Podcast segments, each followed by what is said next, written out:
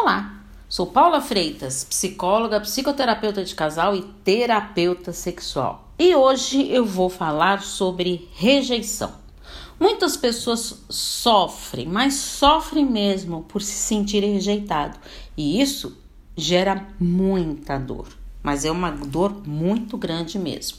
Então vamos ver e entender o que é a rejeição. É o ato de você rejeitar, é uma reação pessoal. Cada um sente de uma maneira. Significa desprezar ou recusar algo ou alguém. É um sentimento de desaprovação. Um ponto para ser observado é que muitas pessoas criam uma máscara para se proteger desse sentimento doloroso, mas jamais podemos e devemos ignorar os nossos sentimentos, mas encará-los de frente. Isso mesmo mesmo que ele seja difícil. A rejeição são feridas emocionais que deixam marcas profundas que se refletirão na vida adulta.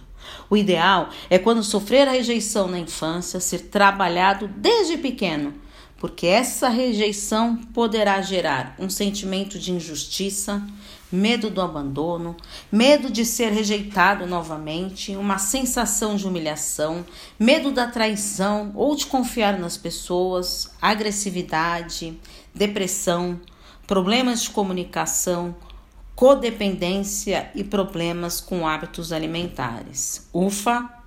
Você viu quantos problemas podem surgir devido a uma rejeição não trabalhada, não é isso? Então, fique atento às suas emoções. Um grande abraço. Tchau, tchau.